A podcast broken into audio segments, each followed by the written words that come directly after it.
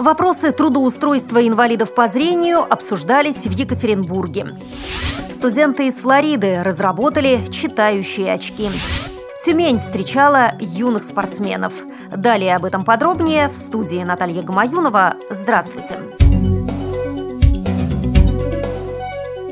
Президент Всероссийского общества слепых Александр Неумывакин принял участие во Всероссийском совещании по проблемам занятости инвалидов, которое проходило в Екатеринбурге. Выступая на совещании, президент ВОЗ отметил, что сейчас особого внимания требует создание условий для трудоустройства инвалидов, для модернизации рабочих мест.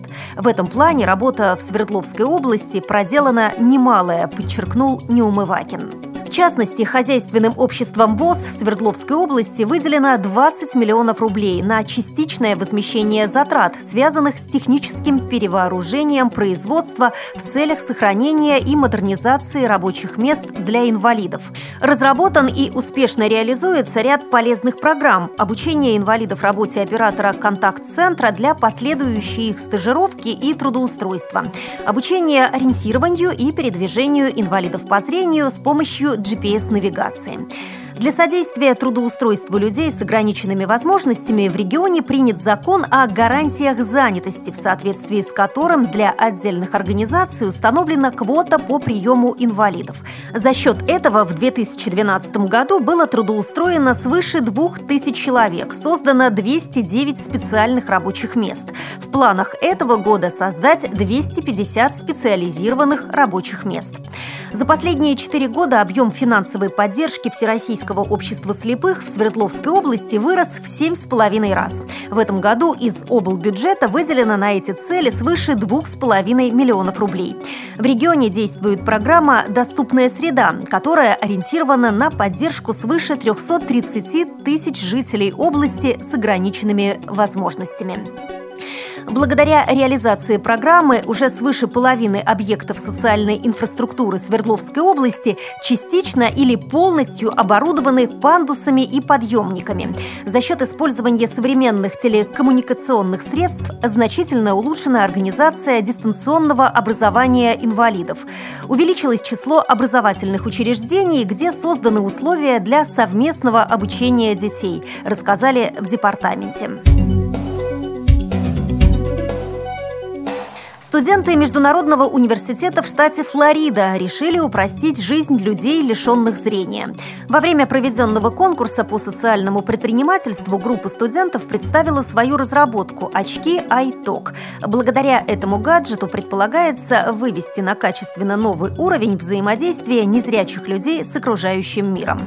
Сами по себе очки довольно легкие, благодаря использованию миниатюрных компонентов – Встроенная программа распознавания текста может озвучивать владельцу очков практически любые тексты, написанные на упаковке продуктов, рекламных счетах и в книгах. Уже создан работающий прототип этих очков. Пока они не отличаются особой элегантностью и умеют распознавать лишь английский текст.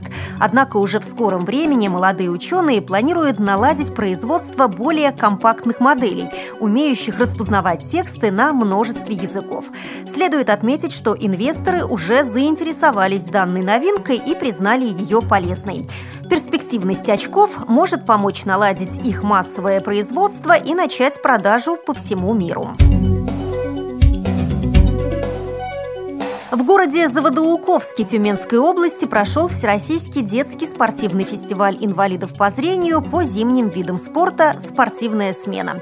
Фестиваль собрал гостей из 11 регионов России – Удмурской республики, Республики Башкортостан, Республики Мариэл, Пермского края, Волгоградской, Кировской, Курганской, Свердловской, Тюменской, Ульяновской и Челябинской областей. Более 120 школьников из 14 специализированных коррекционных учреждений для слепых и слабовидящих детей в возрасте от 8 до 17 лет испытали свои силы в различных соревнованиях. В первой половине апреля на базе Центра по зимним видам спорта «Сосновый бор» юные спортсмены состязались в лыжных гонках. Яркое солнце и чистый белый снег, теплый воздух создавали особую торжественную обстановку и праздничное настроение. А состязания для юных спортсменов были наполнены борьбой и жаждой победы. Ежедневно победители в личных соревнованиях награждались медалями и дипломами. На закрытии фестиваля в торжественной обстановке прошло награждение победителей фестиваля фестиваля в общекомандном зачете. Третье место заняла команда Удмурской республики, второе место завоевала Челябинская область, а победителем фестиваля 2013 года стала команда Кировской области. Ей вручили переходящий кубок, специально учрежденный Всероссийским обществом слепых. Все призеры и победители награждены кубками, медалями и дипломами Министерства спорта Российской Федерации.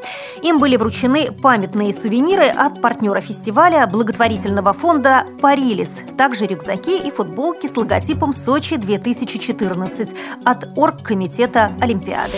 При подготовке выпуска использованы материалы информационной службы «Радио ВОЗ» и сообщения информационных агентств. Мы будем рады рассказать о новостях жизни незрячих и слабовидящих людей в вашем регионе. Пишите нам по адресу новости собака ру. Всего доброго и до встречи!